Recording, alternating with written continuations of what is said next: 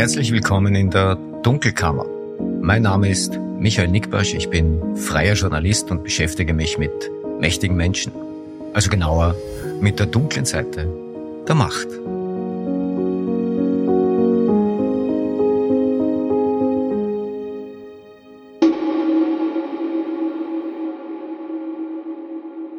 Das ist die 33. Ausgabe der Dunkelkammer und heute geht's ins Theater. Am 5. Oktober hatten wir die erste Aufzeichnung dieses Podcasts in der Wiener Kulisse. Ja, zu Gast hatte ich Christian Kern, einst SPÖ-Chef, Bundeskanzler und Widersacher von Sebastian Kurz im Wahlkampf 2017. Ja, und in gewisser Weise war es auch Sebastian Kurz gewesen, der den unmittelbaren Anlassfall für das Gespräch gegeben hatte. Kürzlich wurden Christian Kern und ich zusammen mit ein paar anderen unfreiwillig äh, zusammengespannt, um Nebenrollen in einem sehr freundlichen Film über Sebastian Kurz zu spielen. Ja, Kurz, der Film von Regisseur Sascha Kölnreitner. Darüber haben wir hier schon ausführlich gesprochen.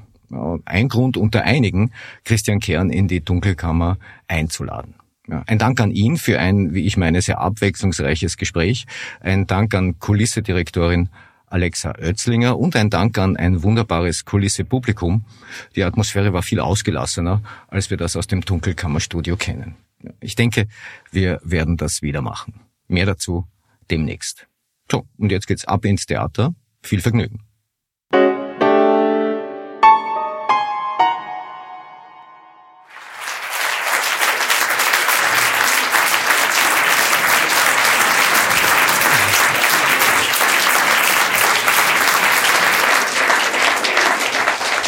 Ja, Christian Kern, ich darf ihn vielleicht äh, nochmal kurz vorstellen. Er ist Schauspieler, Jungschauspieler. Über den Film reden wir heute natürlich noch, aber was machen Sie denn sonst noch so derzeit? Also aus meinem Schauspiel, ich muss sagen, ich hätte ein stabiles Vorbild, aber aus gutem Grund suche ich da nicht den Vergleich. Ähm, nein, also ich äh, verkaufe Lokomotiven, wenn Sie Lokomotiven brauchen. Wir vermieten die, warten die, schrauben die zusammen tun das in ganz Europa. Ähm, ist ein Geschäft, das ich liebe, weil das in der Tat so ist. Also ich war zwar als junger Bub eher jener, der mit der Carrera-Autobahn als mit der Märklin äh, Eisenbahn gespielt hat, aber es ist etwas, was mich wirklich fasziniert und zu voller Zukunft ist, weil wir reden alle über Green Deal äh, und Klimawandel und das ist einer der Antworten, die wir brauchen. Ich habe mir gerade überlegt, ob wir haben jetzt schon zu wenig Platz in der Wohnung, wenn ich meiner Frau sage, wir stellen jetzt eine Lokomotive hin. Das ist bedingt, Sie haben in Ihrem Leben einiges gemacht und sind dann doch irgendwie immer wieder bei den Eisenbahnen zu landen gekommen. Warum? Naja, das hat eigentlich, wenn man so will, eine, Karriere gegeben, wo ich jetzt mittlerweile, auf das bin ich ein bisschen stolz, ich tue jetzt angeben, das dritte Unternehmen führe. Äh, diesmal ist es eins, das äh, internationale Eigentümer hat, also französische, die in London sitzen, größte europäische Versicherung, zweitgrößte europäische Bank. Und das ist ein Geschäft, das wahnsinnig kompliziert ist, weil äh, die, äh, wenn man so will, die Regulierung, die die Politik vorgibt, als auch die ganze Technologie dahinter, machen das Ganze sehr komplex. Und ich finde das hochinteressant, weil es ein bisschen so ist wie ein Schachspiel. Äh, man muss verstehen, was kommt, was ist hinter der nächsten Ecke, um es dann gut zu machen. Und es ist wirklich eine Leidenschaft geworden. Also ich finde Lokomotiven wirklich richtig gut. Da gibt es einen Fachausdruck dafür. ja, Pufferküsser. Den kannte ich nicht. Ja. Nein, tatsächlich, ich kenne den Fachausdruck ferrosexuell. Sie sind, Sie sind vier Jahre jünger als ich, da hat man solche Gedanken, ja.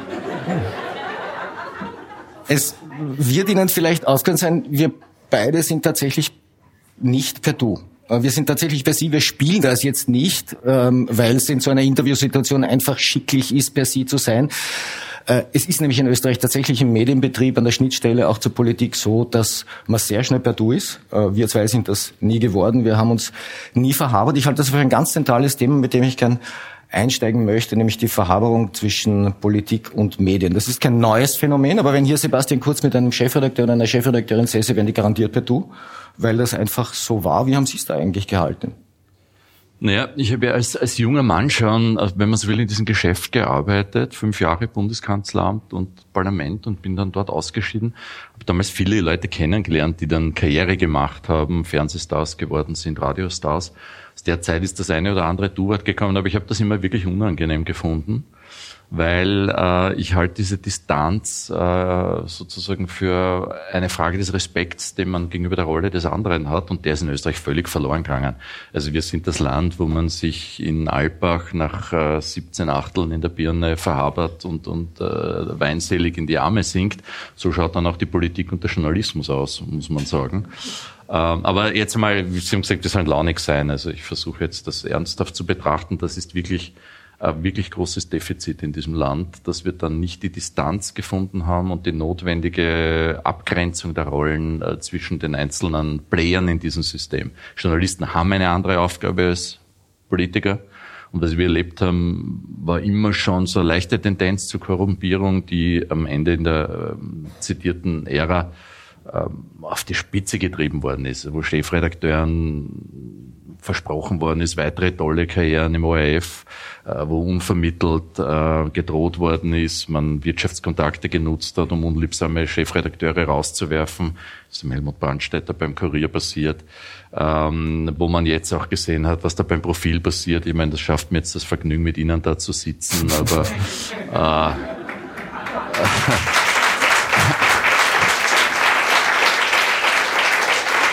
Aber das ist, das ist eine, eine extrem bedenkliche Entwicklung und äh, ehrlich gesagt, der Journalismus in Österreich hat ein externes Problem, weil wir erleben gerade eine ökonomische Krise, die eine demokratiepolitische Herausforderung ist, aber er hat auch ein inneres, wenn man so will, moralisches Problem sich eingetreten.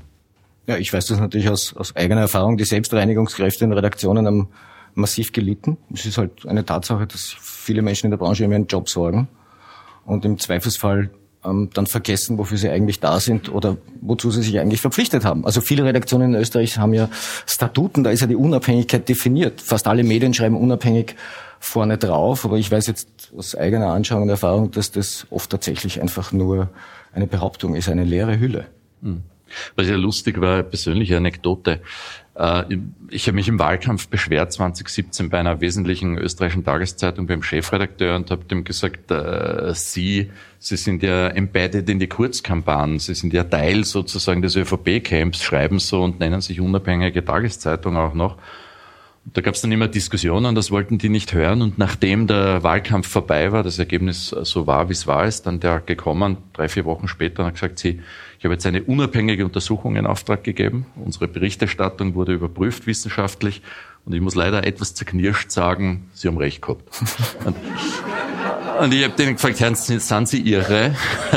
Äh, äh, wir haben dann die Auflösung in den diversen Chats gesehen. Der Mann ist dort ein paar Mal zitiert worden, gab auch einen Reward, also eine Belohnung, glaube ich, eine akzeptable. Ja, so ist das halt in Österreich gelaufen, aber immerhin hat er zumindest den Anflug eines schlechten Gewissens gehabt. Das glauben Sie nicht, oder? ich, ich eh auch nicht. Ich versuche persönlich zu sein.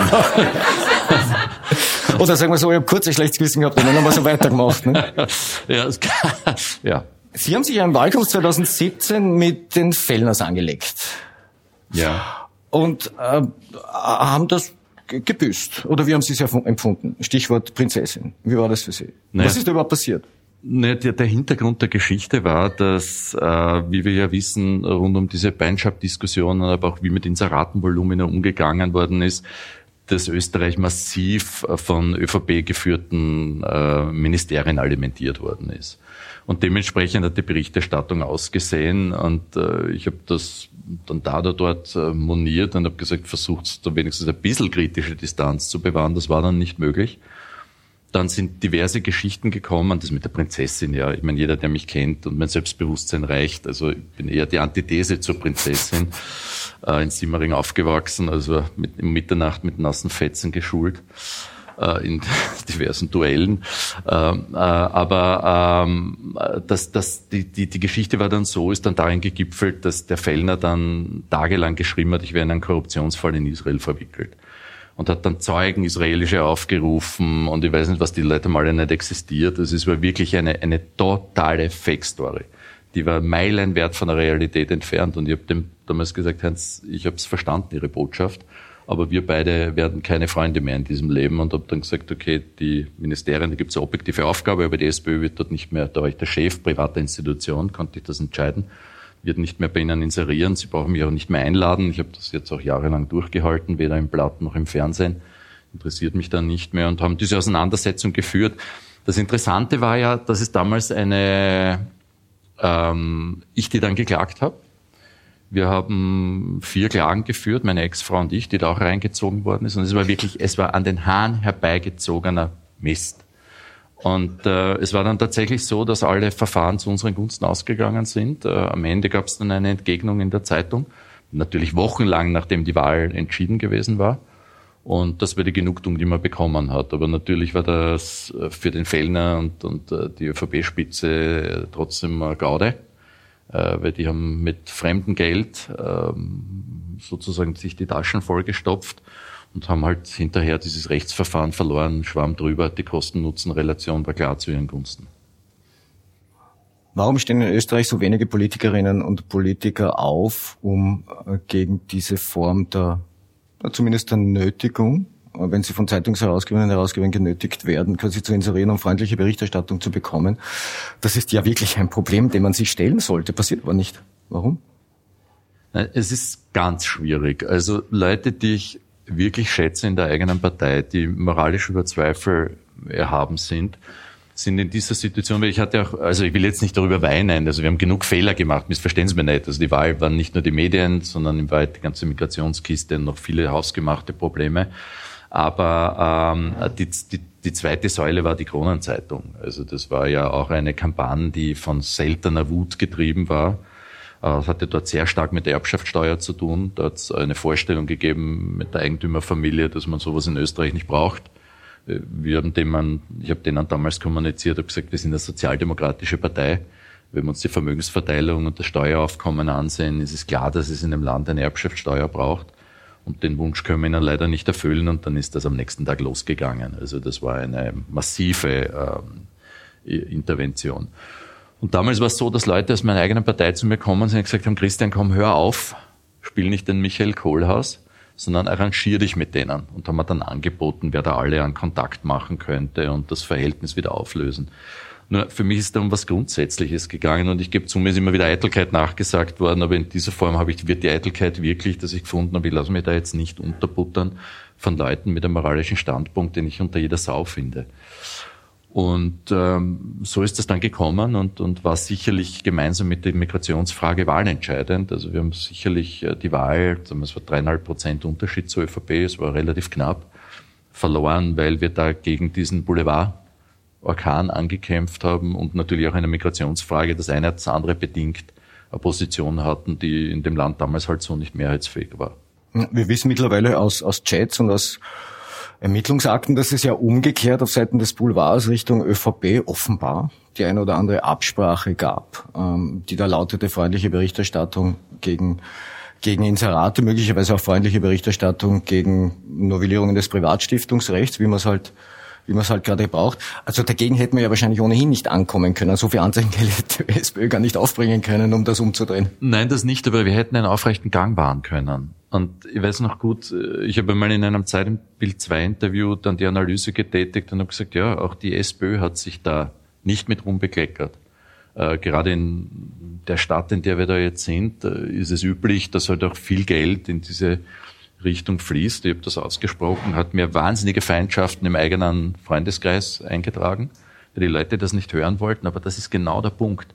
Weil wenn du nicht den, die Konsequenz hast, zu sagen, wir wollen das nicht mehr und wir sehen Medien als Partner, um unsere Demokratie zu erhalten und versuchen dann auch die ökonomischen Fundamente so zu legen, dass sie nicht sozusagen dem persönlichen Vorteil oder möglicherweise fast schon korrupten Motiven genügen, dann, dann haben wir wirklich ein wunderbares Problem. Ich zitiere Nick Baksch, dann brauchen wir keine Urbanisierung mehr, dann betreiben wir, die Parteien und die Medien, eine Selbsturbanisierung. An dem ich habe es Ihnen nicht. Also sein Zitat. Vielen Dank. Ich, ich, ich habe es von Ihnen gestohlen. Ne? Nein, nein, alles gut, alles ja. gut. Die Politik soll sich nur an den klugsten Sachen bedienen können. Ja. Ne?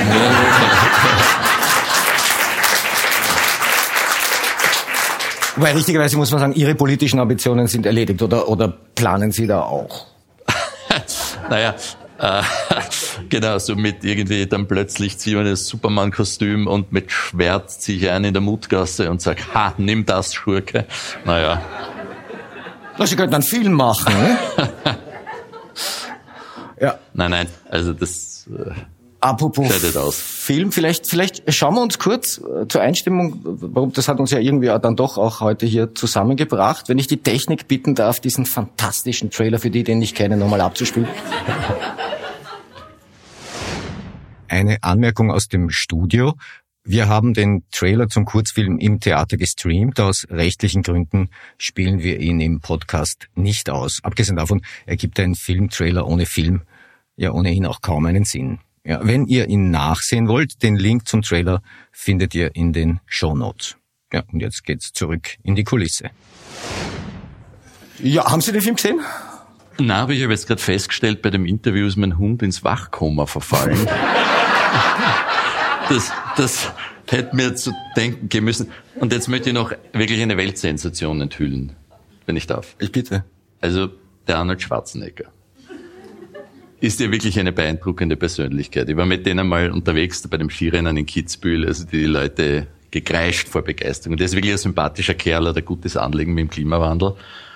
Und hat mir eines Tages gesagt, Christian, du bist der beste Bundeskanzler, den wir je in Österreich hatten. Ich schwör's. Ich habe mich wirklich gut gefühlt. Bis zu dem Zeitpunkt, wie ich draufgekommen bin, das hat er dem Schallenberg und dem Nehammer auch gesagt.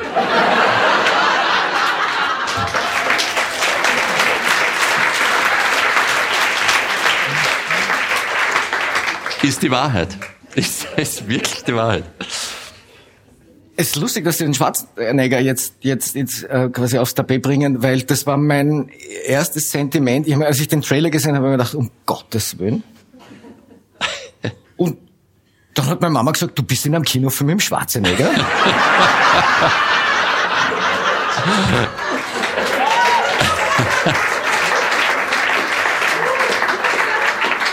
ja, jetzt ist, was tatsächlich, Sie haben den Film nicht gesehen, was tatsächlich faszinierend ist, Sie haben da einen Satz in dem Trailer. Im Film haben Sie nicht mehr Text. Ich auch nicht übrigens. Also, also es ist, es ist, reden wir noch mal kurz über, über, vielleicht, nur damit ich das jetzt kontextualisiere. Sie und ich und andere so-called Kritikerinnen und Kritiker sagen eigentlich recht wenig über Sebastian Kurz. Also ich rede hauptsächlich über die korrupten Verleger und die Anzeigenkorruption und dass sich der Sebastian Kurz das zunutze gemacht hat, also quasi geschickt. Und Sie sind mehr so ein politischer Wegbegleiter, der halt Stationen, Stationen seiner Karriere analysiert. Ja. Sehr ehrlich. Die, das, ist eine, das ist eine super Männerfreundschaft geworden. Ja. Die Steffi Grisper, die NEOS-Abgeordnete, die in dem Film auch vorkommt, bei der habe ich geredet, habe gesagt, ähm, ähm, ob sie nicht Lust hat, heute auch zu kommen. Und sie hat gesagt, nein, sie kann leider nicht. Sie ist heute bei einer Podiumsdiskussion auf der Sigmund Freud Universität zum Thema Intrige. Und ist kein Witz, wissen Sie, wer noch am Podium sitzt? Reinhold Mitterlehner. Ja. Haben Sie eigentlich mit dem Reinhold Mitterlehner je Revue passieren lassen, was da so 2017 in, Ihrem, in Ihrer beider Leben so passiert ist? Nein, doch, doch. Also es war, glaube ich, wahrscheinlich für den Reinhold Mitterlehner persönlich noch ein größerer Schreck, weil es quasi aus dem eigenen reingekommen ist, aus der eigenen politischen Familie. Aber er hat sich ja selber auch erklärt, äh, was er davon hält. Und ich glaube, muss man großen Respekt haben, dass er das so benannt hat. Ja. Projekt Ballhausplatz, quasi der Plan zur Machtergreifung in der in der ÖVP und dann quasi um da den, von da den Weg zum Bundeskanzleramt zu ebnen. Äh, das bezeichnet Wolfgang Schüssel in diesem fantastischen Film als Verschwörungstheorie und Leute lieben halt Verschwörungen. Ja, mein. Das ist, das hat das, äh, man muss ehrlich gesagt, man muss das in aller Ruhe sehen und meine persönlichen Emotionen sind da echt nicht mehr ausgeprägt. Also witzigerweise habe ich in einem bedeutenden Blatt, ich glaube es heißt Opinion Leaders Network, äh, ein Interview gegeben ja, ja. Und habe dann irgendwie gesagt, ich glaube, wir haben in Österreich das Problem, dass wir manchmal viel zu sehr in den Misserfolg von anderen verliebt sind, als in den eigenen Erfolg. Und im nächsten Ausgabe, also man sieht, wie bedeutend das Medium ist, wird da dann Sebastian Kurz zum Interview eingeladen. Wird dann drauf gefragt, sagt Christian Klein, ihr Vorgänger, hat gesagt, die Leute mehr den Misserfolg als den eigenen Erfolg lieben sie. Und die Antwort des Sebastian Kurz war dann, wie immer sind wir ganz anderer Meinung. Und ich fand das irgendwie, habe mir gedacht, das ist ein Ausdruck persönlicher Reife, weil ich suche ja immer, wo könnte ich dem irgendwo recht geben, um irgendwie zu zeigen, ich bin ja versöhnlich und harmonisch und Staatsmann und, und nicht persönlich nachtragend, aber der ist dann nicht ganz drüber so hinweg. Ja. Ich, Wobei ich, wir nicht gecheatet haben und das, was der Schüssel ähm, sozusagen da so locker wegwischt, also jetzt jenseits vom Spaß, wir haben schon ein großes Problem. In einer Demokratie ist das Wichtigste, dass es freie und faire Wahlen gibt und einen transparenten Machtwechsel. Und was 2017 passiert ist, indem da Steuergelder missbraucht worden sind, äh, indem die Wahlkampfbudgets um mehr als das Doppelte äh, sozusagen überzogen worden sind äh, von der ÖVP, ist dieser Grundsatz dieser freien und fairen Wahl einfach mit Füßen getreten worden. Und das ist eine ernste Sache. Da geht es jetzt wirklich nicht um mich persönlich, aber das ist etwas, was allen Demokraten äh, den, durch den Kopf gehen muss, weil wir einfach von dem Prinzip leben, dass niemand über dem Gesetz steht, dass alle vor dem Recht äh, gleich sind und dass jede Stimme sozusagen gleich viel zählt und nicht diejenigen sozusagen dann den Ton angeben, die das Geld aufstellen können äh, für ihre eigenen Interessen. Und insofern ist das schon, was Schüssel sagt, natürlich eine, eine Verniedlichung, die so völlig unberechtigt ist, weil da natürlich hier manifest Leute in ein politisches Projekt Geld investiert haben, die damit glasklare Interessen verbunden haben. Und das hat man ja dann noch gesehen bei der Handschrift, die diese Politik von der, von der, vom Zwölf-Stunden-Tag abwärts äh, bis zur Reform der Krankenkassen, der sogenannten Reform, äh, ausgemacht hat. Und das ist eine ernste Geschichte. Das Spannende ist nur, dass diese Populisten aller, aller Kurz, und das ist ja ein Muster, dass der ja, der steht ja da in einer Reihe mit einem Trump, mit einem Erdogan, mit, mit einem Bolsonaro und so weiter, dass die es schaffen, durch das Kreieren von Feindbildern Leute dazu zu motivieren, gegen ihre eigenen sozialen und ökonomischen Interessen zu votieren. Weil die Steuerreformen, die ein Trump gemacht hat, waren nicht die, die im Rastbelt einen positiven Niederschlag gefunden haben. Oder die Politik, die die FPÖ betreibt, ich meine, die sind gegen äh, Mietpreisdeckeln, äh, die sind gegen Vermögensteuern und sind äh, prosten dabei launig äh, dem kleinen Mann im Bierzelt zu. Also das ist ja ein interessantes Phänomen und äh, das ist halt möglich mit viel materiellen Aufwand und mit starken Bündnispartnern in der Medienlandschaft und ist gar nicht mehr, mehr so weit weg vom, von Orban. Ich will jetzt nicht zu lange reden, aber ein Punkt war schon auch bemerkenswert, wie das alles aufgeflogen ist. Und da muss man dem Kogel und den Grünen auch Respekt zollen, dass die das konsequent gespielt hatten damals, beim Abgang und beim Tausch des, des Bundeskanzlers. Aber wie das damals aufgeflogen ist, ist die Frage, die mir durch den Kopf gegangen wäre, was wäre gewesen, wenn die noch drei oder vier Jahre weitergemacht hätten mit diesem Land? wäre dann in der Justiz noch jemand gewesen, der eigentlich diese Vergehen, mutmaßlichen Vergehen, verfolgen hätte können. Äh, wir wissen, die haben die äh, Beamtenstruktur ausgetauscht, haben in die Politik, in die Justiz ihre eigenen Parteigänger reingesetzt. Sie haben Medien sich gekauft in unterschiedlicher Form. Also alles das hat mit reifen Demokratien eigentlich nur noch herzlich wenig zu tun. Und wir können froh sein, dass es in dem Land noch so viel Selbstreinigungskraft, auch journalistische, muss man sagen, also den Journalismus im Bauschenbogen zu verdammen, ist falsch. Da gibt es auch viele, viele andere Beispiele, auch in der Kronenzeitung, äh, die ich kritisiert habe, gibt es da etliche. Ähm, aber das ist nun mal das Hauptproblem, das mit dieser Ära in Hand gegangen ist. Die sollte man nicht überbewerten, die Leute, aber man sollte das System und das Prinzip sehen, das verheerende Auswirkungen haben kann. Mein persönlicher Dank gilt in dem Fall Julian Hessenthaler, ähm, dem Regisseur des Ibiza-Videos. Wir haben ihm einfach viel zu verdanken, man muss das so sehen. Ja. Also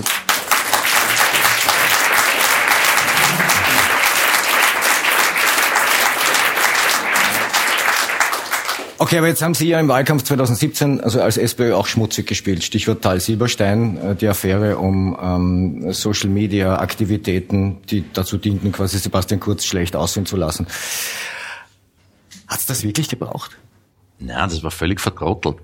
Äh, ich meine, das, ich, meine, muss immer, der Silberstein ist ja der Dämon und der Gott sei bei uns des Dirty Campaignings geworden. Äh, und das ist unentschuldbar, dass der eine verblödete Webpage gemacht hat, wo übrigens abwechselnd Kurz und mich gebiernt hat, weil er gedacht hat, das ist für die Unabhängigkeit notwendig. Ich habe gesagt, seid ihr blöde? Ich meine, das, das, das habe ich nicht verstanden ganz, was das Konzept war. Aber der hat das gemacht und das ist, äh, braucht man jetzt nicht schönreden, in einer völlig dilettantischen Form. Ich meine, der hat 4000 Follower zu Wege gebracht mit dieser Plattform, die völlig irrelevant.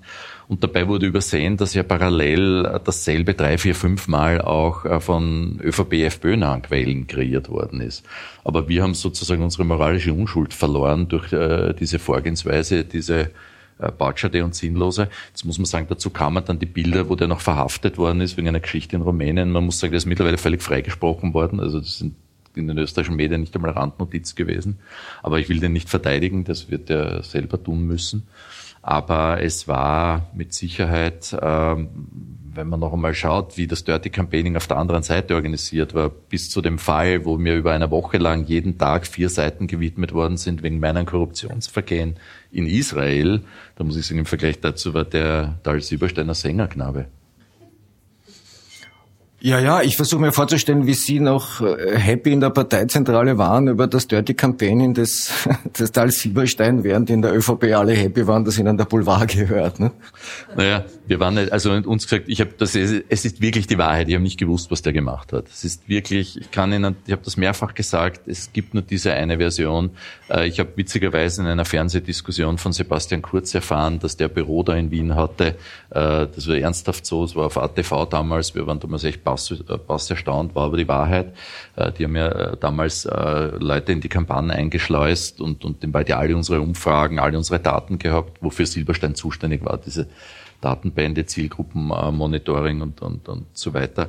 Das war ja Kapitel für sich ein bemerkenswertes, ist auch nie besprochen worden und hat aber dann in Summe zwei negative Auswirkungen gehabt, weil erstens hat der man muss man dazu sagen, der hat ja vorher die Neos beraten, der war in der SPÖ, SPÖ Wien, in der Bundes-SPÖ hat er Kampagnen gemacht. Das heißt, der war ja eigentlich referenziert in dem Umfeld, äh, so dass man mit denen arbeiten kann.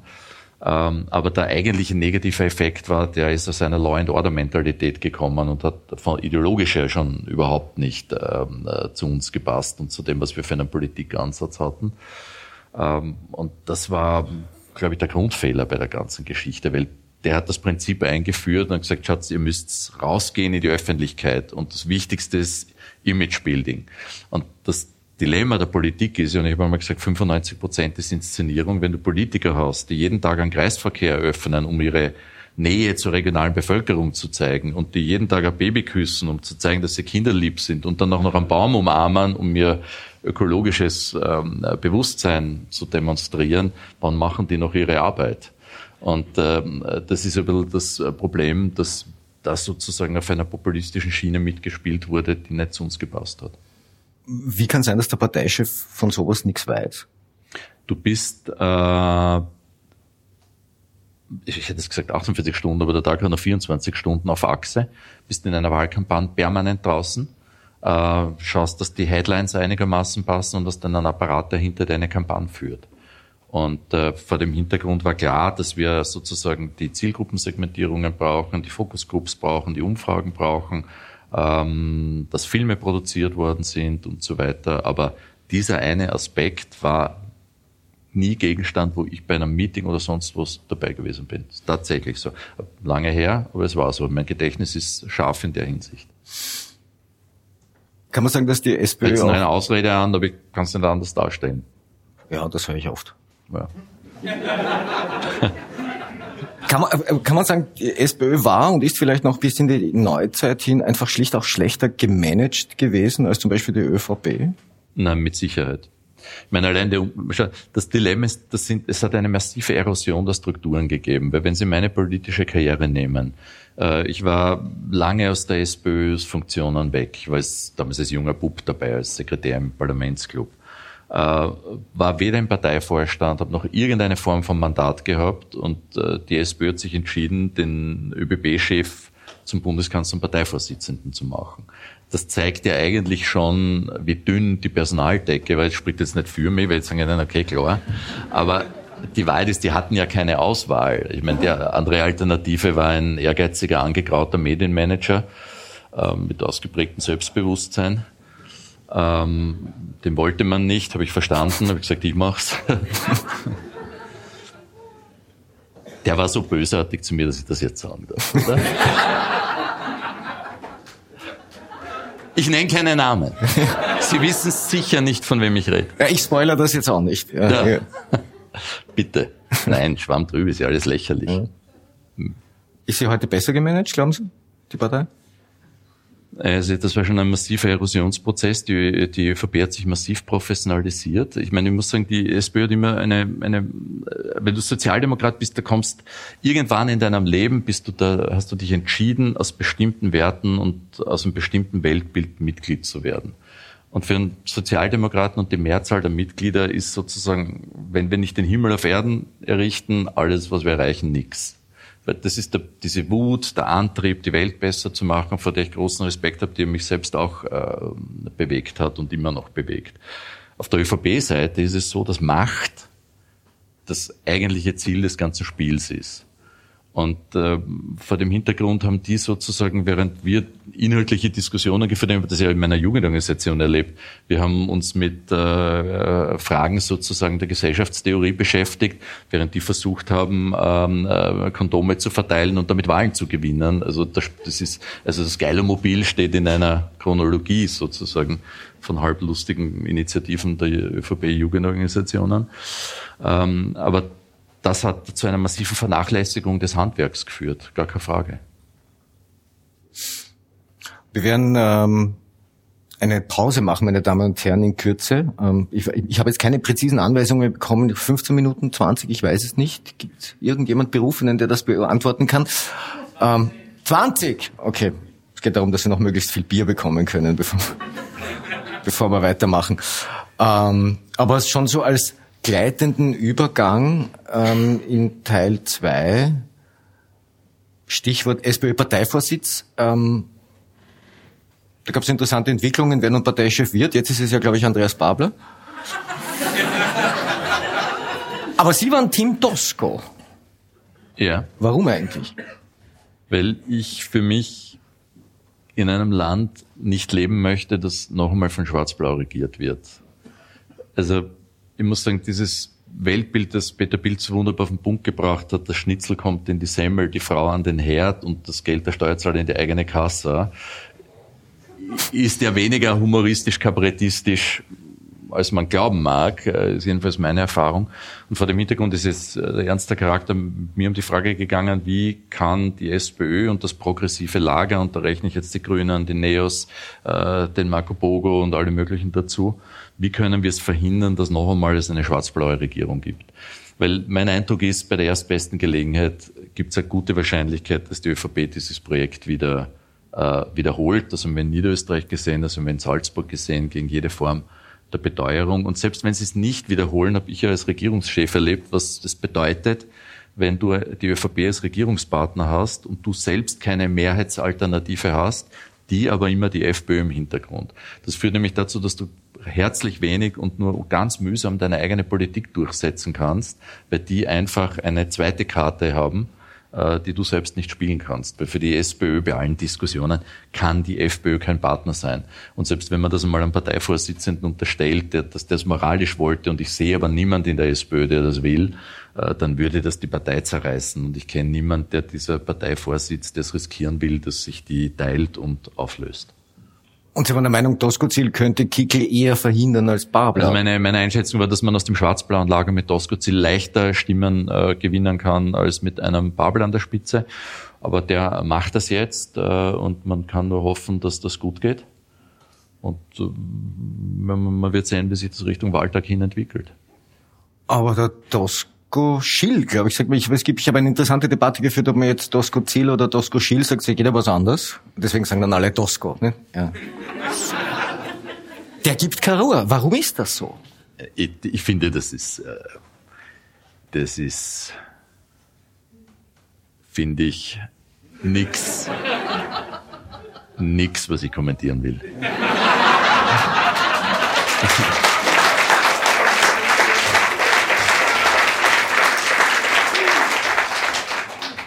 fantastisches Schlusswort für den ersten Teil, oder? Das wären, das wären lautlose 45 Minuten. Ja, genau. Ja, vielen Dank fürs Zuhören. Wir machen jetzt 20 Minuten Pause und dann machen wir weiter. Dankeschön.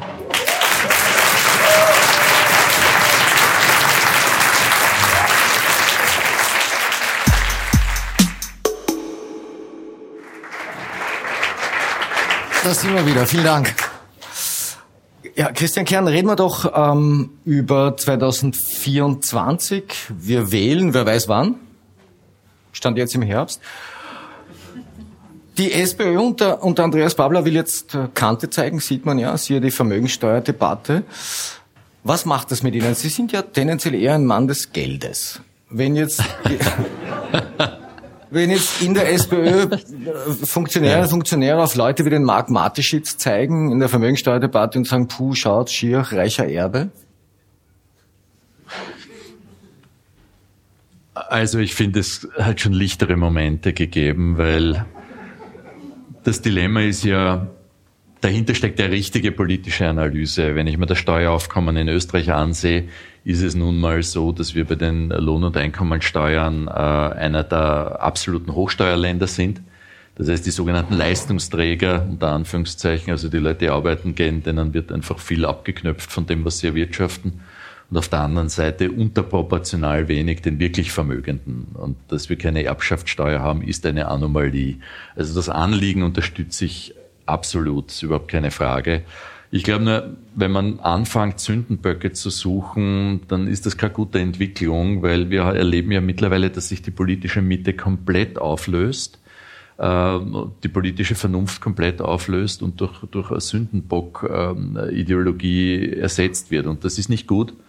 Äh, ich verstehe es schon, auf einen groben Keil kommt der grober Klotz und äh, sozusagen FPÖ, ÖVP haben ihre stabilen Feindbilder ähm, dass man da versucht, das klarer zu machen, aber es führt zu, zu nichts Guten, weil am Ende also meine Hauptthese ist ja, das Verheerendste sind ja gar nicht so sehr die ideologischen Konflikte. Bleiben wir bei dem Nehammer und seinem Video. Also es war gut, dass das benannt worden ist, was das ist. Es war logisch, dass die Opposition das äh, sozusagen zum Thema gemacht hat. Es wäre naiv zu glauben, dass das nicht passiert. Und anhand solcher Wertediskussionen wird um die Hegemonie im Land gekämpft.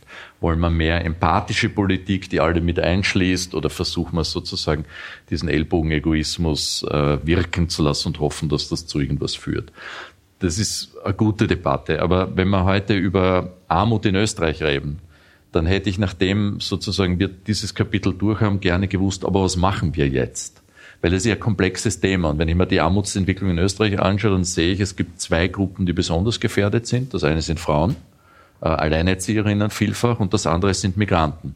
Und wenn das der Fall ist, dann muss ich mal als erstes einmal den Kopf drüber zu brechen, wie machen wir mit den Kinderbetreuungseinrichtungen in Österreich weiter? Warum gibt es keinen Rechtsanspruch?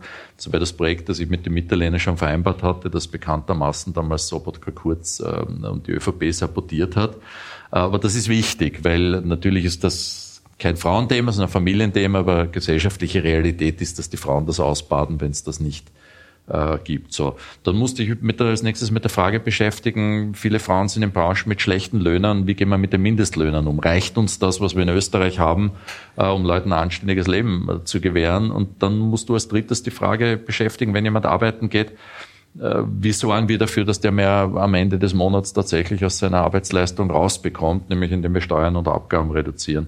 Und bei den Migranten ist dasselbe wiederum. Das Integrationsjahr, wir haben immer versucht, äh, die Leute, die da sind, die Realität sind, weil die Rückführung nun mal teilweise eine Illusion ist, äh, die kann man den Menschen einreden, aber sie findet ja kaum statt aus verschiedenen äh, Gründen und nicht aus Mutwillen, sondern weil es wirklich in der Tat juristisch und, und menschenrechtlich schwierig ist.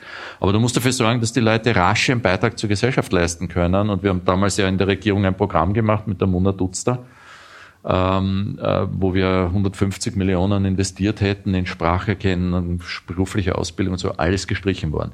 Aber ich will jetzt nicht ins Detail gehen von Politiken, sondern mir geht es einfach darum, dass ich gerne als Staatsbürger wissen würde, okay, wenn wir für die Armutbekämpfung äh, einstehen, wie machen wir das eigentlich genau? Und wenn der andere sagt, er will, dass die Leistungsträger mehr profitieren, dann hätte ich gern gewusst, wie macht das genau?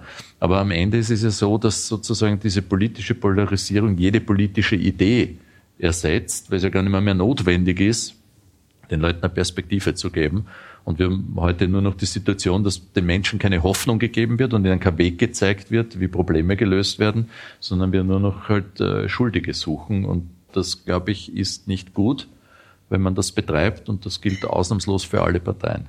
Was macht die SPÖ da, wenn sie mit dem Finger auf Einzelne zeigt und sagt, schaut's reiche Erben? Macht sie da das, was ihr die FPÖ vorlebt? Also kopiert sie da die FPÖ? Also ich glaube, das sind schon große Unterschiede. Also dieses, äh, ich glaube, diese Individualisierung, ich habe da einen Unbehagen dabei. Ich finde es nicht gut. Also ich äh, bin nicht mehr Parteivorsitzender, bin nicht mehr in der Rolle. Ähm, ich glaube, ich möchte es jetzt nicht weiter auswälzen, habe meine Meinung jetzt gesagt dazu.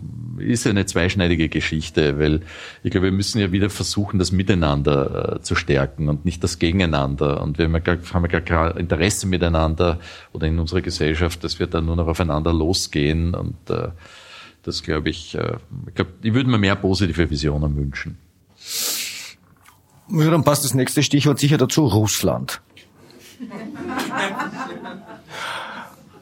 Die FPÖ und Russland, das ist symbiotisch schon, schon lange Zeit, aber das geht ja weit darüber hinaus. Ich beobachte doch eine ausgeprägte Russlandliebe im äh, österreichischen Politbetrieb und darüber hinaus. Ähm, Sie selbst waren im Aufsichtsrat der russischen Staatsbahn. Eine ganze Reihe von ehemaligen Politikern hat zu russischen Unternehmen gezogen. Ich habe mich mal mit der österreich-russischen Freundschaftsgesellschaft beschäftigt. Das ist so eine ja, was immer das ist, eine Eventagentur, wo man immer wieder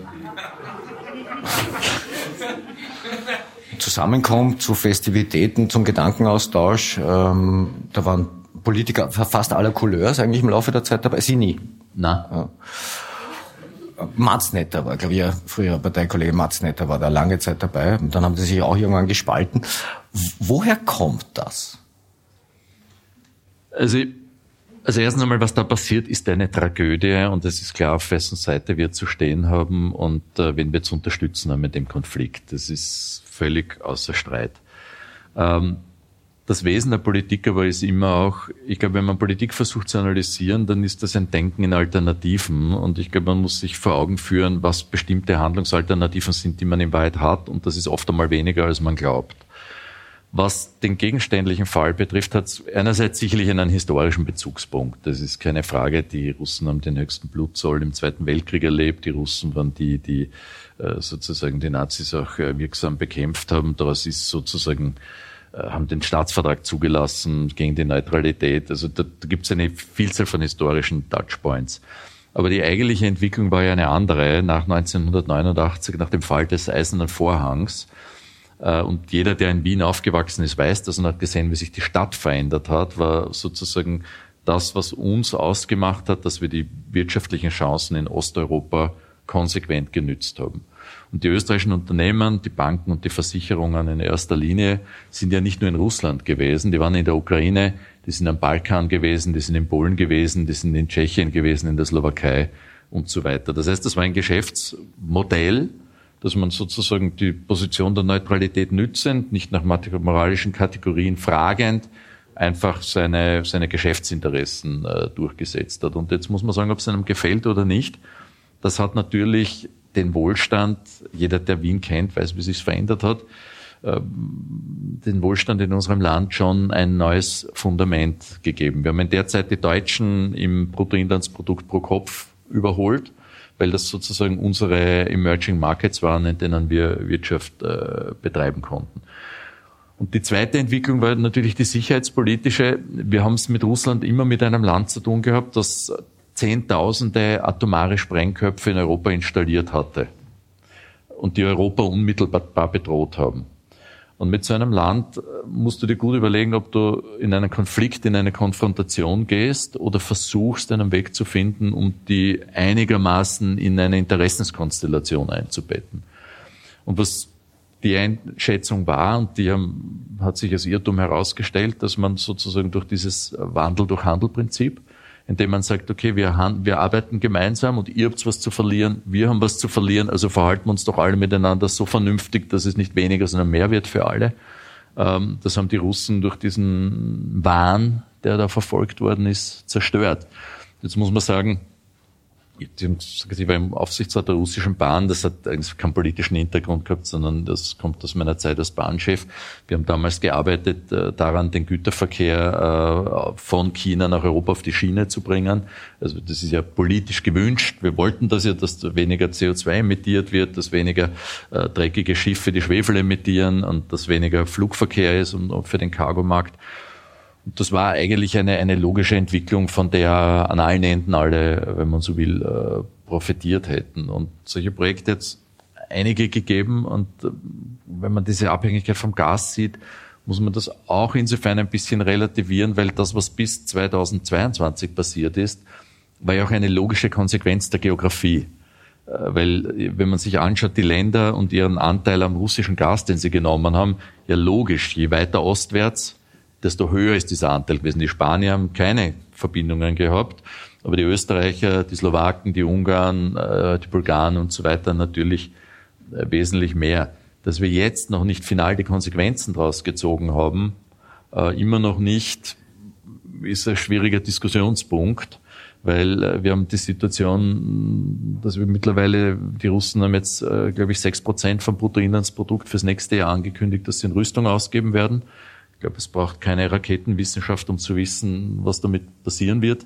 Äh, wir sehen, dass in Amerika möglicherweise jemand wie Trump zurückkommt und jetzt, dass man den, den Chairman des Kongresses rausgeworfen hat, führt dazu, dass die Ukraine-Hilfe reduziert wird. Äh, Europa muss sich vorbereiten, äh, dass wir diesen Konflikt auch möglicherweise mit weniger oder gar keiner amerikanischen Unterstützung ähm, äh, noch, noch sozusagen einigermaßen in, in Bahnen führen können.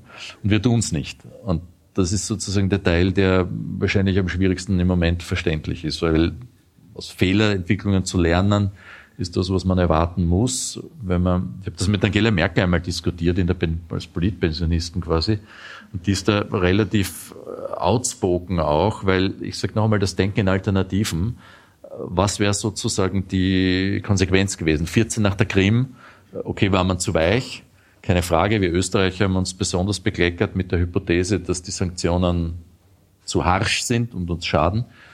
Aber ich habe ja genau erlebt, wie dieses ähm, äh, Normandie-Format, also diese Gesprächsverfahren zwischen den Franzosen, den äh, Deutschen und den Russen, man versucht hat, hier eine Befriedung zu schaffen. Das war eine Friedensinitiative, ähm, wo man nicht mit äh, sozusagen militärischer Drohung, weil wir sie auch gar nicht konnten und die Amerikaner hier nicht eine große Rolle gespielt haben, in der Lage gewesen sind, Drohpotenzial auszuheben. Aber dass wir so eine besondere Russlandliebe gehabt hätten hier in Österreich, das habe ich nicht, nicht, nicht, nicht gesehen. Ich würde Sie gerne mit einem Zitat von Ihnen selbst oder mehreren Zitaten von Ihnen selbst konfrontieren vom äh, 22. Februar 2022. Das wissen Sie sicher nicht mehr. Aber das Archiv vergisst ja nicht. Salzburger Nachrichten, 22. Februar 2022, war zwei Tage vor, vor Kriegsbeginn. Ähm, damals sagten Sie... Ich weiß es ganz genau. Ja. Also wissen Sie es noch? Na sicher. Ja. Also Sie wissen jetzt, was kommt, oder? Ja, klar weiß ja, ich. Ja. Deshalb habe ich ja meine Einleitung, dass ah, wir okay. also, lernen müssen aus der Vergangenheit. Äh. Also Sie haben mir jetzt erhölzt gekriegt, dass ich Sie was Deppertes fragen kann, oder? Nein, Nein ich habe befürchtet, dass Sie was Deppertes fragen werden. Wollte es vermeiden, aber. Also okay. Ja. Na, jetzt habe ich das Papier schon da. Also, also, damals sagten Sie in den Salzburger Nachrichten zwei Tage vor Kriegsbeginn mit äh, Hinweis auf äh, die damals drohenden EU-Sanktionen gegen Russland unter anderem, ich zitiere das jetzt, diese Rhetorik, also in dem Fall die Rhetorik der Europäer, diese Rhetorik der Zuspitzung und der donnersten Faust, wo soll denn das hinführen? Sanktionen haben bestenfalls symbolische Wirkung, einen Regime- oder Politikwechsel können sie nicht bewirken. Sanktionen können nur eine Ultima Ratio sein, sie stehen am Ende eines Prozesses und nicht am Beginn. Und noch ein zweites interessantes Zitat, da ging es um den historischen Kontext der NATO-Osterweiterung. Da haben Sie gesagt, wenn Sie länger zurückblicken, ist nicht alles an der russischen Argumentation falsch. Da hat jetzt jemand Ja gesagt. Was sagen Sie? Heute? Naja, also wie lange haben Sie Zeit? Ähm, das, also das erste, also die Realität hat ja gezeigt, äh, dass wir mit den Sanktionen die Russen nicht in die Knie zwingen. Äh, wir sehen, dass die einen Bruttoinlandsprodukteinbruch haben, der marginal ist. Äh, wir sehen, dass die Supermärkte nicht leer sind. Wir sehen, dass die Flugzeuge fliegen. Wir sehen, dass die sogar ihre Computerchips bekommen, weil Länder, die heute in der Front stehen, sozusagen besonders deutlich sich äh, für Waffenlieferungen auszusprechen, gleichzeitig zulassen, dass Computerchips über ihr Territorium nach Russland geliefert werden. Stichwort baltische Staaten. Das ist ein matter of fact, also ist nicht interpretierbar und äh, dass in Wahrheit auch die Solidarität, was den Preisdeckel beim Öl betrifft, äh, nicht gut funktioniert. So. Ich habe aber gesagt, das steht am Ende eines Prozesses. Heute halte ich das für Alternative los und bin der Meinung, wenn wir das schon tun, dann müssen wir das viel, viel strikter durchsetzen, als wir das damals getan haben. Nur die Fehleinschätzung ist ja gewesen, dass die Russen, das war die allgemeine Meinung damals, es nicht tun werden, weil sie nun mal so viel zu verlieren haben und wenig zu gewinnen.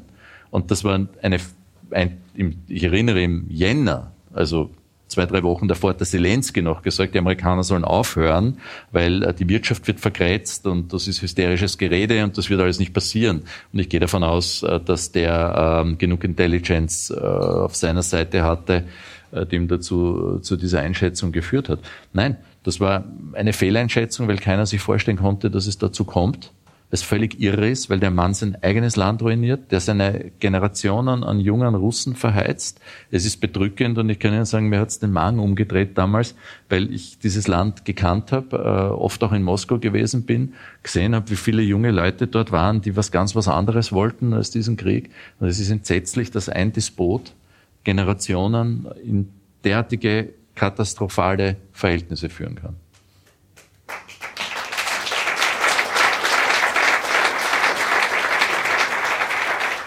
Und das zweite Zitat war, mein, Sie kennen die Diskussion mit Dumas, Baker und, und, und Genscher.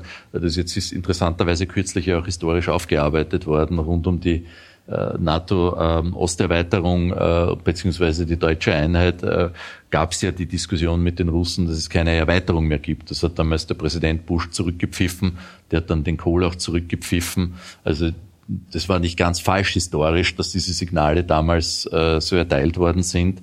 Und äh, im Nachhinein muss man nur sagen, das ist wurscht, weil es rechtfertigt, das, was da passiert ist, unter keinsten Umständen. Sie wissen, Putin verwendet das ja, äh, das NATO-Argument nach wie vor. Ja, aber es ähm, ist, um es ist nicht akzeptabel, ist gar keine Frage. Mit einer Prognose haben Sie in dem Interview dann doch recht gehabt. Sie haben gesagt, wenn wir heute über die zu hohen Energiepreise in den Haushalten und in der Industrie klagen, dann lautet meine Prognose, das ist erst der Beginn, wie gesagt Februar 22.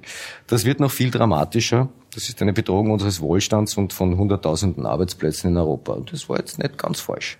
Na, das war leider äh, wahnsinnig richtig, weil das ist ja das Ärgerliche dran. Ähm, das, also ich habe ja Elektronen quasi im Blut und, und, und nicht nur Eisenbahn äh, quasi als Liebe, als große. Ähm, komme aus der Energiewirtschaft ja ursprünglich, ich habe dort viele Jahre meines Berufslebens verbracht, aber du hast ja gesehen, was sich da aufbaut. Und Energie ist nun mal der Rohstoff und der Blutkreislauf unserer Wirtschaft. Und wenn die Energiekosten auf ein Niveau steigen, wo wir viermal so teuer sind wie etwa in China und achtmal so teuer etwa wie in den USA und wir leben in einem globalen Wettbewerb, dann ist klar, dass das irgendwann einmal Wirtschaft, Haushalte äh, und zu riesigen sozialen Verwerfungen führt, weil die das alles nicht mehr, mehr ähm, verkraften können. Und dann war auch klar, dass Energie, die in dem gesamten industriellen und äh, gewerblichen Produktionsprozess drinsteckt, alles verteuern wird äh, und dass es dann dementsprechend zu Inflationsentwicklungen kommt. Und dann, Entschuldigen Sie, das ist keine Besserwisserei, ich habe es mehrfach gesagt, habe mich wirklich geärgert, ist die nächste Folge, dass die Mieten steigen werden. Und wenn die Mieten steigen und die Inflation sich weiter in eine Spirale begibt, müssen die Löhne weiter steigen, dann geht die Inflation logischerweise auch nicht schneller runter. Dann ist die Konsequenz, dass die Zentralbanken reagieren. Das heißt, die Zinsen gehen in die Höhe. Das bedeutet wiederum, Unternehmen werden weniger investieren können. Immobilienkredite werden kaum mehr möglich werden. Äh, Leute, die ihr Auto geleast haben, werden höhere Raten zahlen. Die Menschen werden sich ihr Leben nicht mehr leisten können. Und meine Kritik ist ja da gewesen, dass das in Wahrheit eine, ich verwende das Wort ungern, weil es oft so platt ist, aber wirklich eine völlige neoliberale Fehlkonzeption war. Weil wir haben ja das Problem ist in der Anfangsphase immer nicht die Russen das Geschäft gemacht, sondern wir haben ja gesehen, dass die Importpreise ein Fünftel dessen waren, was an den Börsen gehandelt worden sind weil dahinter steckt das System von Energiehändlern und Tradern, die kennen sie alle nicht. Das sind Leute, die bei Goldman Sachs sitzen, bei Cargill sitzen, Glencore und so weiter, die dort ein Geschäftsmodell betreiben, die Energiepreise in die Höhe äh, zu jagen. Ähm, Gas kaufen und mit drei Monate Verspätung um den fünffachen Preis weiter. Und äh, hier geht's ja äh, sozusagen darum, dass wir gesagt haben, sagen hätten müssen, der Markt regelt das nicht. Wir müssen da einschreiten, wir brauchen aktive Politik. Und die Politik hat aber immer gefunden, sie ist nicht verantwortlich und das wird schon nicht so schlimm kommen. Und heute haben wir die ganze Malaise, weil das führt ja bis zur Gefährdung unserer demokratischen Grundfeste. Weil die, diese Verunsicherung, die sich in unserer Gesellschaft frisst, in der Mittelschicht, ähm, die plötzlich Abstiegsängste haben im höchsten Stil, die nicht mehr, mehr wissen, sie über die Runden kommen. Und äh, das ist ja breites Phänomen in unserer Gesellschaft geworden, hat das, ist, war das etwas, was mich wirklich beängstigt hat. Und ich habe versucht, Gesprächspartner zu finden. äh, wir haben das, ich habe das Vergnügen gehabt, das mit dem Thierry Breton in, in Brüssel zu diskutieren, auch in Österreich. Die haben alle den Kopf äh, mit dem Borrell geneigt, haben gesagt, du hast völlig recht, aber was machen wir jetzt? Oje, oje, oje. Aber in Wahrheit hätte man da entschlossen politisch handeln müssen. Das wäre komplex gewesen, es wäre aufwendig gewesen. Aber das meine ich ja, es macht ja keinen Sinn, wenn wir sagen, okay, unser Problem ist der Herr Mateschitz. Unser Problem sind ja strukturelle Dinge und da kannst du den Unternehmen keinen Vorwurf machen, weil dass der Verbund äh, sozusagen das Geld mitnimmt, was er kriegt, ist irgendwo nachvollziehbar. Aber dass die Politik das zulässt, dass ein Unternehmen, das im staatlichen Besitz ist, äh, auf dem Rücken der Eigentümer, nämlich der Österreicher und Österreicherinnen, diese völlig obszönen Profite macht, das ist nicht in Ordnung.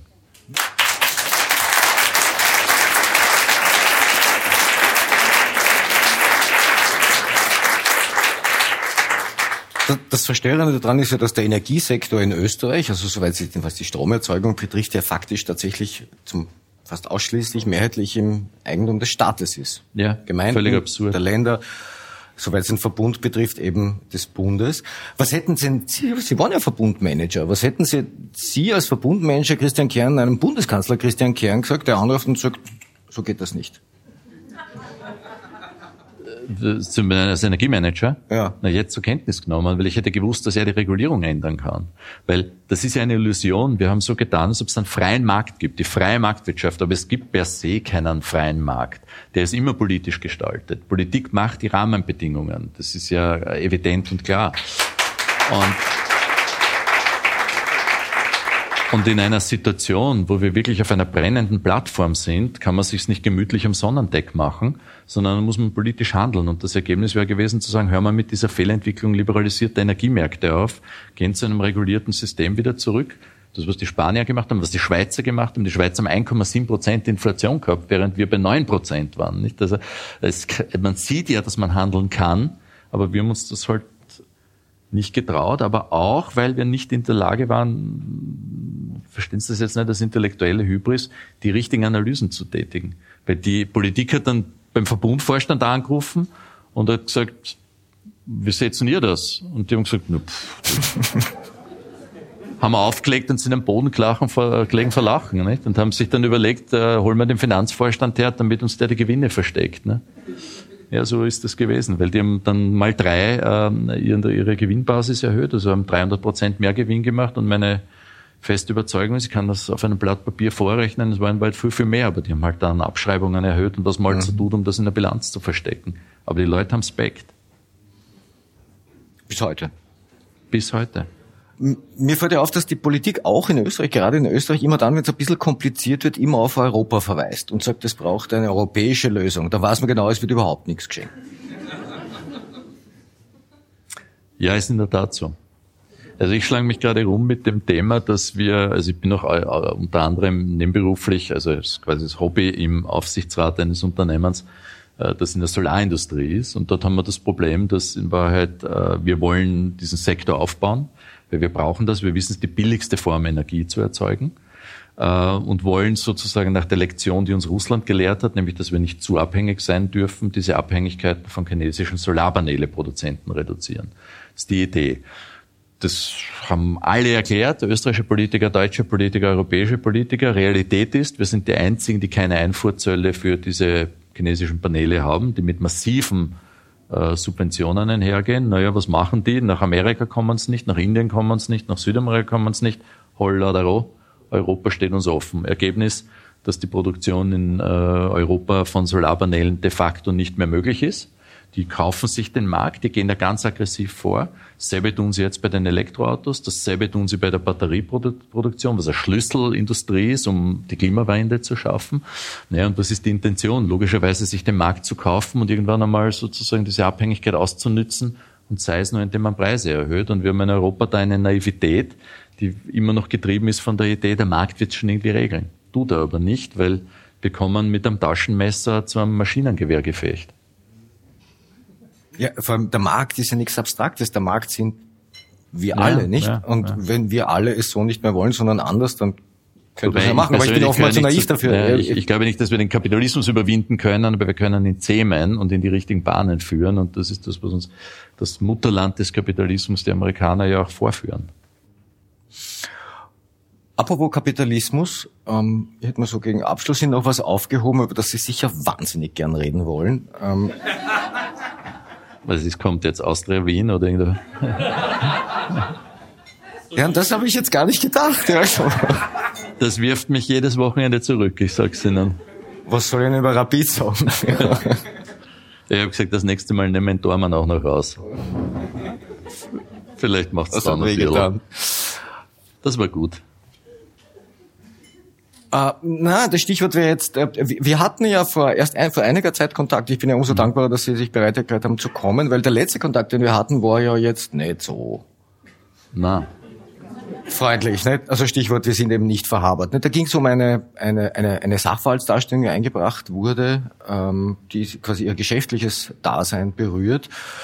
Da hat Ihnen eine Immobilienfirma aus Wien vorgeworfen, sie, sie hätten sie um eine Million geschädigt und nur ein Bauprojekt, ein gescheitertes Bauprojekt in, äh, in, in der Donaustadt. Genau. Ich habe ein bisschen gebraucht, um sie überhaupt zu einem Gespräch zu bekommen, erinnere ich mich. Sagen Sie doch zwei Sätze zum Stand dieser Geschichte. Was ist da aus Ihrer Sicht dran? naja, die Geschichte ist so, jemand hat Kern gesehen, wie er mit einem Schwan aus dem Stadtpark den Pudel seiner Nachbarin verprügelt.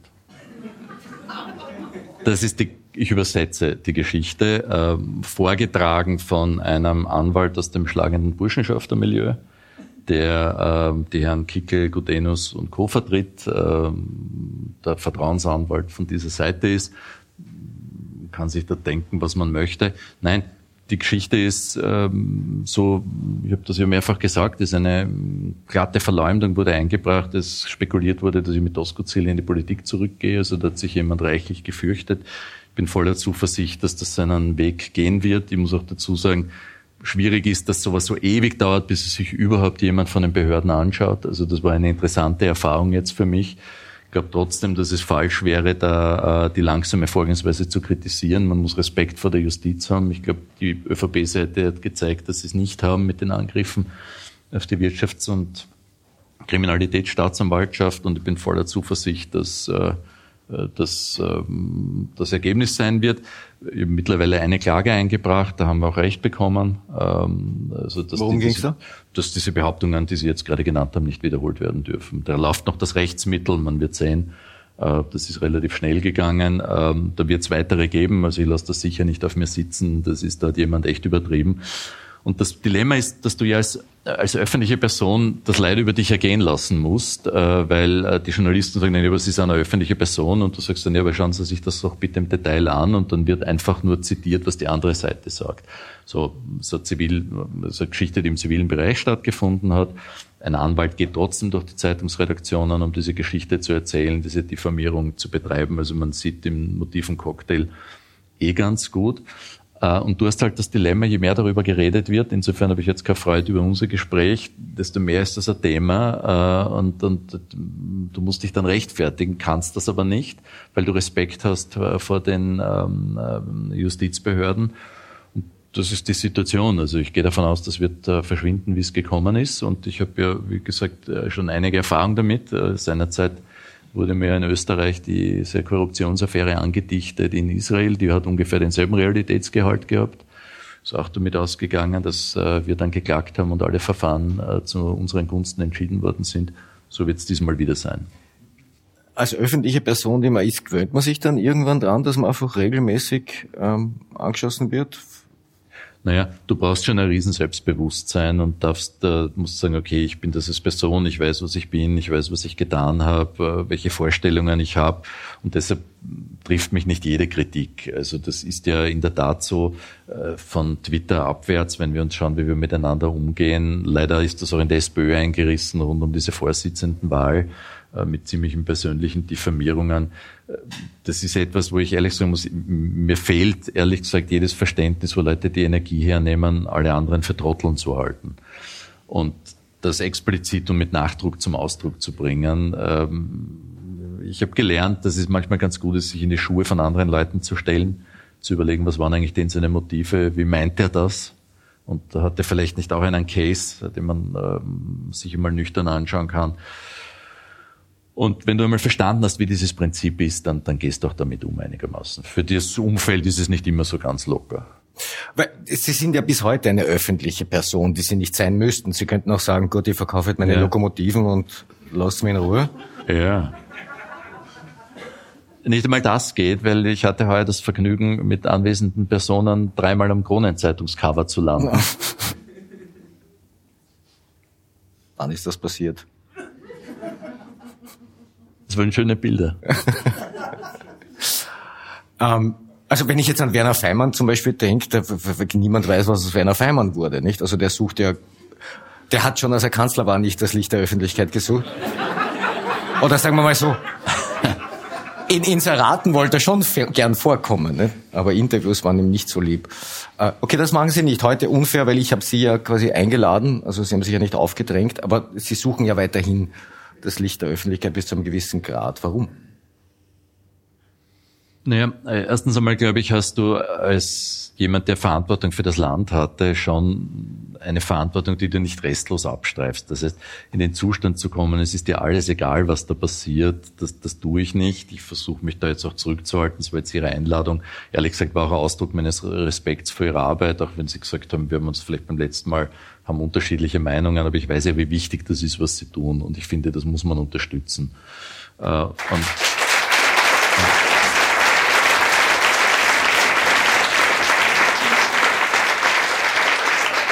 Also das, das ist mir ein Anliegen und äh, ansonsten glaube ich, meine Twitter-Timeline und, und meine LinkedIn-Aktivitäten beschäftigen sich mit Eisenbahn und Fußball bevorzugt.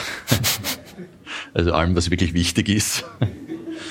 Ähm, äh, ja, aber, aber sozusagen seine politische Meinung gibt man natürlich nicht ab und ich sehe auch keinen Sinn darin, sie ewig zu verbergen, wenn man das Gefühl hat, etwas läuft falsch. Ja, irgendwer muss und wie Sie gemerkt haben, meine Emotion ist da oder dort vorhanden, ohne dass ich das selbst noch einmal ausprobieren will, um Gerüchte irgendwie. Das ist fix. Dass ich es nicht ausprobieren will? Ja. Total.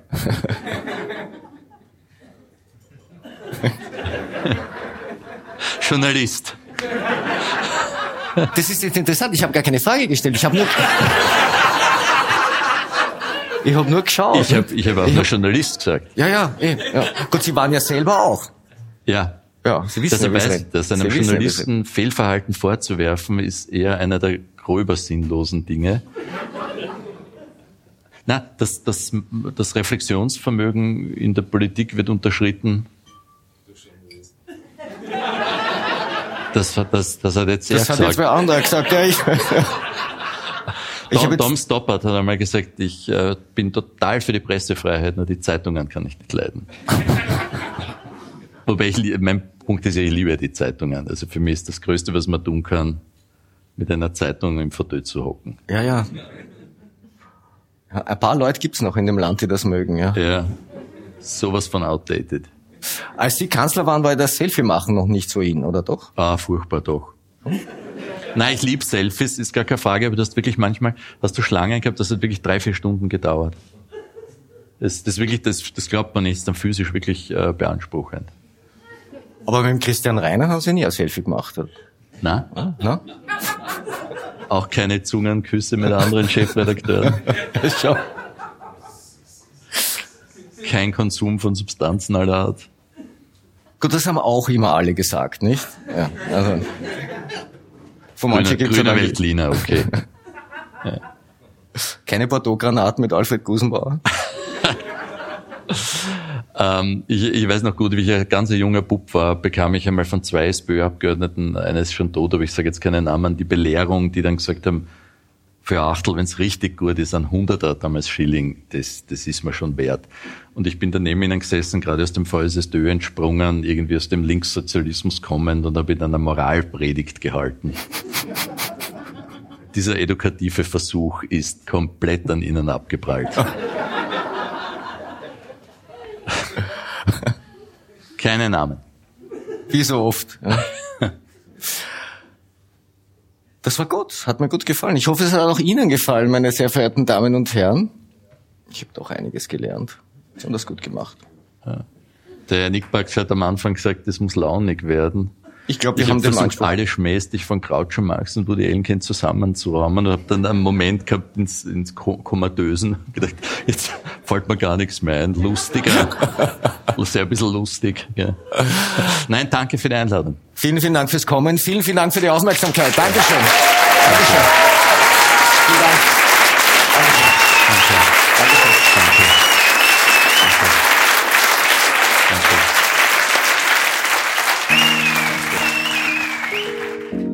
Das war die heutige Ausgabe der Dunkelkammer und ich hoffe einmal mehr, es hat euch gefallen. Feedback und Informationen gerne an redaktion.diedunkelkammer.at. Freue mich über konstruktive Kritik. Hinweise werden wie stets vertraulich behandelt. Bleibt mir gewogen. Ihr hört von mir.